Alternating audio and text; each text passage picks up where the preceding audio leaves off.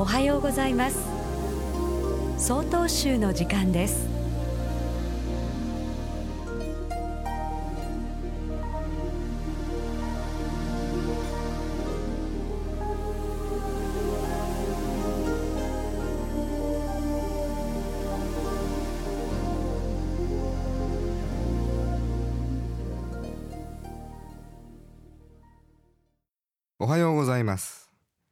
ユニ町上福寺の山川昌順です。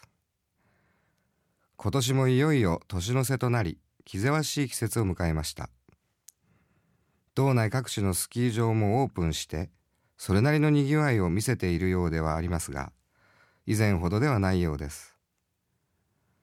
最近はスノーボードが若者の間では流行していますがスキーの楽しさと素晴らしさはまた格別です。私は3、4年前までアルペンの競技スキーに出場するジュニア選手の世話をすることがありました。スキー競技で良い成績を収めるためには、選手個々の能力や技術を向上させることはもちろんですが、同時に雪のコンディションとワックスの相性をよく考えなければなりません。どんなにスキー競技の能力が高くても、スキーの板に塗るワックスの判断を誤ると台無しです。これは私たちの人生にも言えることです。近頃、適応障害で苦しんでいる方が多いと聞きます。これは社会環境や人間関係に自分をなじませることができないということですが、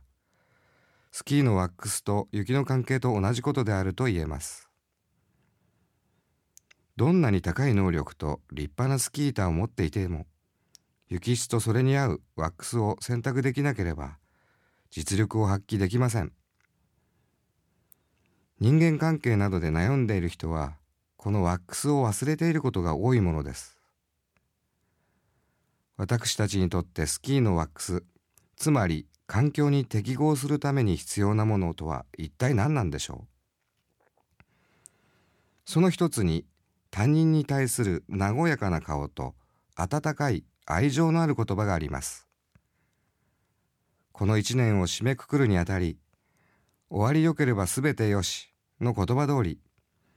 年末の時期は笑顔と優しい言葉を心がけて、良い年を迎えたいものです。ただいまのお話は、ユニ町上福寺住職、山川昌順さんでした。